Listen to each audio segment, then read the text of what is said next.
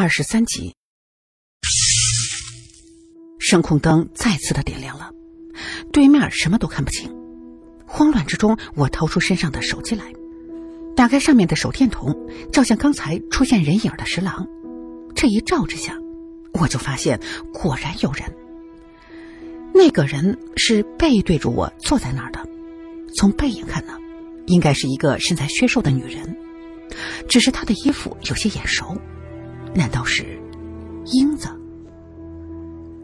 也许是想到这英子怎么也算是我的远亲，我这心里的恐惧感顿时呢就少了一半。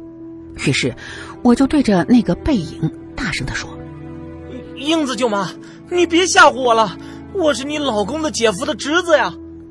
说完这句话之后，我自己都想笑，不过呢，我和他就是这么一个关系。那个身影明显动了动，然后呢，站起来往前走去。我看见他要走，就忙跟在他的后面。我很快呢，就来到了度假村的一个小型的人工湖旁。只见此时他站住不动了。我四下看了看周围的环境，却是发现一个问题来。刚才我一路跟着他走过来，发现路上非常干净，半点荒草都没有。可是我们刚走进这里来，这儿的草可是都长得有一人多高了。现在我也无暇细想这些。英子舅妈带我来到这儿，莫非这儿就是她的埋骨地了吗？你是想告诉我你在这湖里面吗？我对着她的背影大声的问。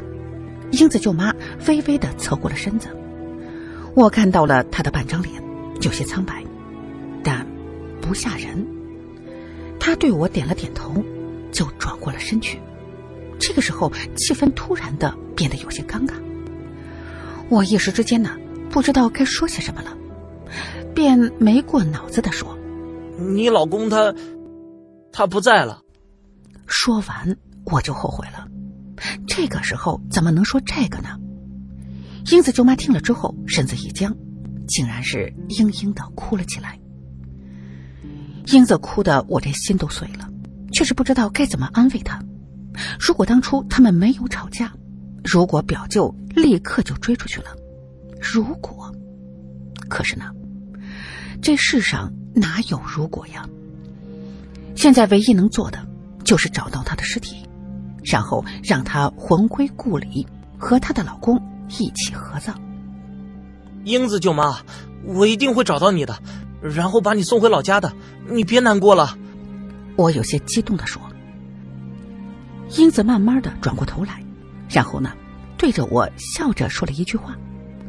可是我呢，却是没有听清他说的是什么，光听一个声音不停的叫着我：“金宝，金宝，快醒醒！”我一个机灵，从床上坐了起来，就看到黎叔和丁一俩人正一脸焦急的看着我。我看到他们呢，都是好好的，高兴的大叫：“ 你们没死，太好了！”我呸！这么大早上你就咒你叔我死啊？林叔没好气的说着。这个时候我才长长的出了一口气，原来自己是做了一个噩梦啊！结果呢，我抬起手来抹了一把额头，上面竟然全都是汗。看来我这个梦。做的肯定不简单。后来听黎叔说，原来呢，我睡到半夜的时候，突然开始的大喊大叫，丁一怎么叫也叫不醒我，于是他赶紧的叫来了黎叔。可是黎叔一看，那也是束手无策，只能看着我满身是汗的胡言乱语。谁知道，刚一天亮，我自个儿就醒过来了。我则是把梦里的情景和他们说了。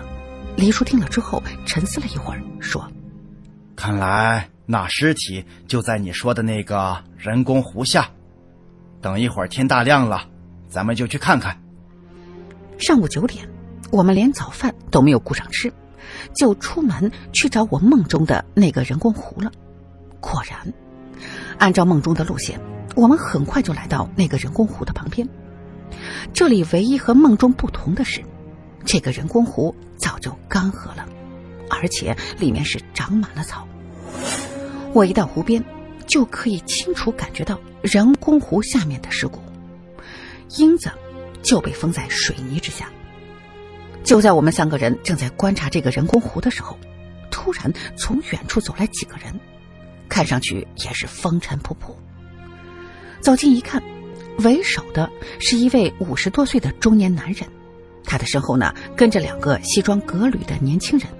和昨天晚上那个开门的男人，为首的中年男人热情的和我们打招呼：“哦，你好，你好，呃呃，我是这家度假村的老板刘启明，这位先生肯定就是大名鼎鼎的李大师喽。”黎叔微微一笑道：“哈哈哈，刘老板客气了，昨夜路过此地，突然看到贵宝地有些异象，所以就贸然打扰了。”刘启明忙恭维的说：“哎，哪里哪里呀，呃，这怎么能说是打扰呢？啊，平时呢，我想请也请不来的呀。呃，不瞒您说，之前呢，我一直想请您过来给我这里指点指点，可是呢，一直苦于没有人介绍啊。没有想到今天大师不请自来，刘某真是三生有幸啊。”黎叔摆了摆手说：“哎，刘老板不用这么客气。”这是你我的机缘，啊，对，对对对，是机缘。刘启明忙点头说是。呃，不知大师可否看出我这块地皮有什么问题吗？啊，这为什么一直生意都不好，还频频有闹鬼的传闻呢？黎叔是假模假样的掐指算了算，说：“昨晚我途经此地，看到这里隐隐有阵黑气，结果走近再看。”阴气呢，却更重，不知这里可否死过什么女人吗？刘启明也是一脸的疑惑的说：“这个度假村盖好了之后，肯定没有。可是呢，之前，呃，我就不知道了，因为呢，我毕竟是外地来的，所以对这块地皮之前的事情啊，还真是了解不多呀。”李叔听了点了点头，然后呢，继续掐指算了起来。片刻之后。李叔脸色凝重的说：“不对，你的这个园子里闲了一只女鬼，既然被困园中，自然呢就是这园子建成后才死的。”刘启明听了，立刻就害怕的说：“这、这、这怎么可能？呃，大师，快帮我看一看，这女鬼能不能除掉啊？”李叔摇了摇头说：“哎，不好办，只怕这女鬼的尸身还在此地。”如果贸然将之魂魄打散，只怕会有损你的阴德呀。那那怎么办？李大师，您可一定要帮帮我呀！事成之后，我必有重谢。我听在心里头，嘿嘿一笑，真的是不服不成。黎叔这老家伙真的是生财有道。这个时候，黎叔回身指了指身后的人工湖，问：“这个人工湖可是度假村建成后修葺的？”刘启明想了想，说：“呃啊，对，临时加的，之前的设计图里头没有。”黎叔若有所思的围着人工湖走了半圈，然后呢，回过头来对着刘启明说：“女鬼的尸身就在这下面，他的怨气冲天，度假村的生意怎么可能好得起来呀？”可怜的刘启明被黎叔这么左右一绕，早就对黎叔是言听计从。很快，他就找来一批工人，按照黎叔的指示，在正午十二点挖湖寻尸。我把具体的位置告诉了刘启明之后，就和黎叔和丁一一起出去去吃早餐了。刘启明一听我们还是没有吃早饭，就让手下在隔壁订了一桌豪华早餐，请我们呢过去享用。当然，我临走的时候还交代了，如果一旦发现尸体，就不要再挖。万事等我们吃了饭回来再说。这刘启明倒是大方，一个早餐搞得这么的奢侈，又是鲍鱼饭，又是海鲜粥的，这吃了搞不好呢要流鼻血的。可是如此丰盛的早餐，我们呢也只是随便的吃了一点，然后就早早的赶了回来。等我们回到人工湖旁边一看，发现连湖底的水泥还没凿开呢。这些工人办事儿也忒没效率了。不过还好，这个刘启明还是比较会来事的，呃，又是太阳伞，又是藤椅的，还为我们呢特意去买了这附近刚刚摘下来的蟠桃，让我们可以舒舒服服的坐在湖边等着。时间很快的到了下午一点半，突然，一个在下面干活的工人大叫了一声：“有了！”我们三个人呢，立刻都跳了下去，走到那个工人所在的位置，往里头一看，只见黄土之中赫然出现一团女人的长发。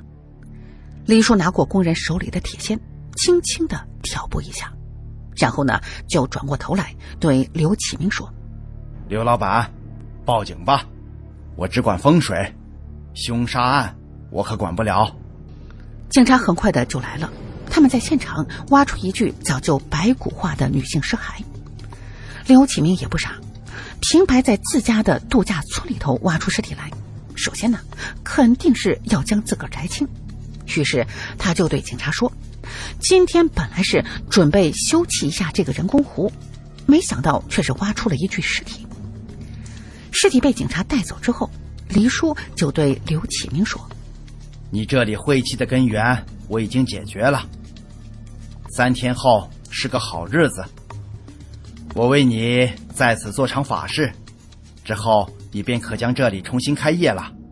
我保证生意兴隆。”三天之后，我们三个人从刘启明那里做完了法事回来之后，就接到了吕雪丹父亲的电话。案子破了，省里的痕迹专家呢，终于将吕雪丹尸体之下的那个驾驶证处理干净了，上面的名字是一个叫做薛建军的男人。警察很快的就查到，当年这个薛建军正是那栋大楼的一个小的承包商，当时呢，他负责一些收尾工作，也是为数不多的知道这大楼地底下有人防工程的人，而且。前两天，在一个度假村里头，发现一具很多年前的女性的骸骨，女死者身上多处的骨折，所穿的衣物之上也有黑色的汽车油漆。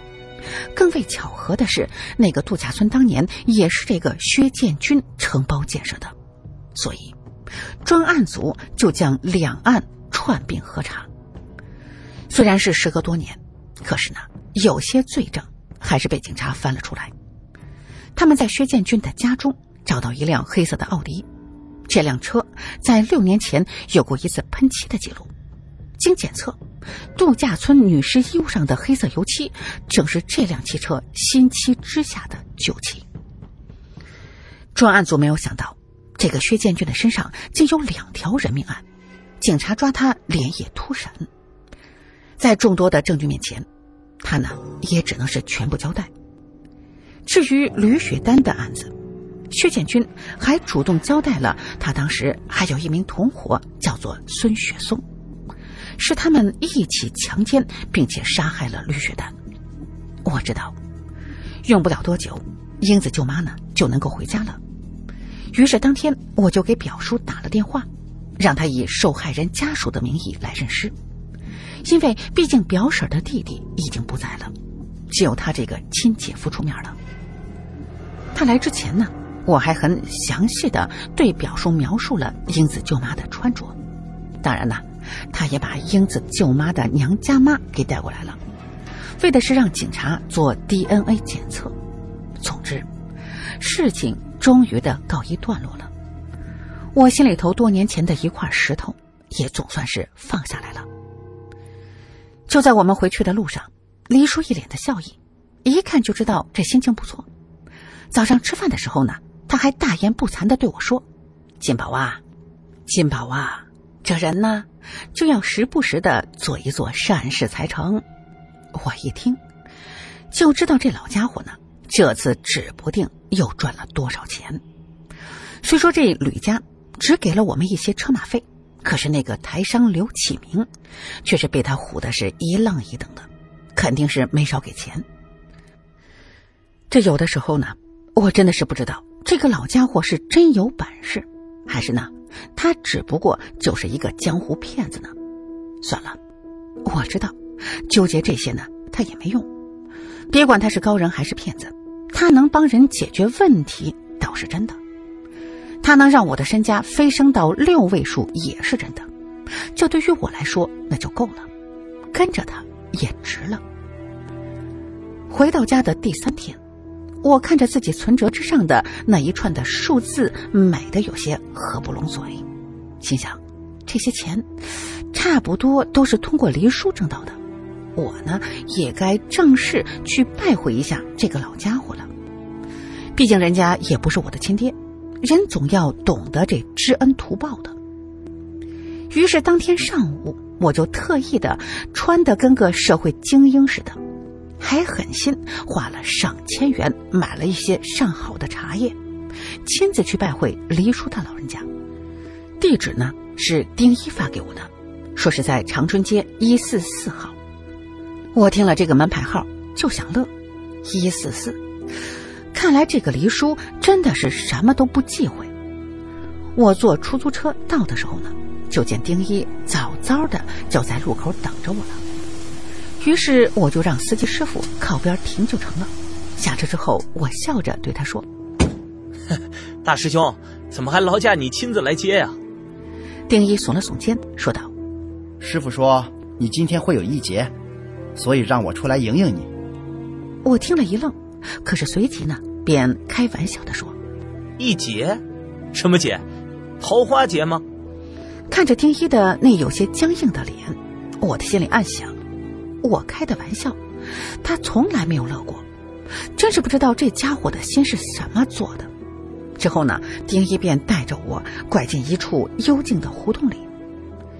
一走进这胡同里面呢。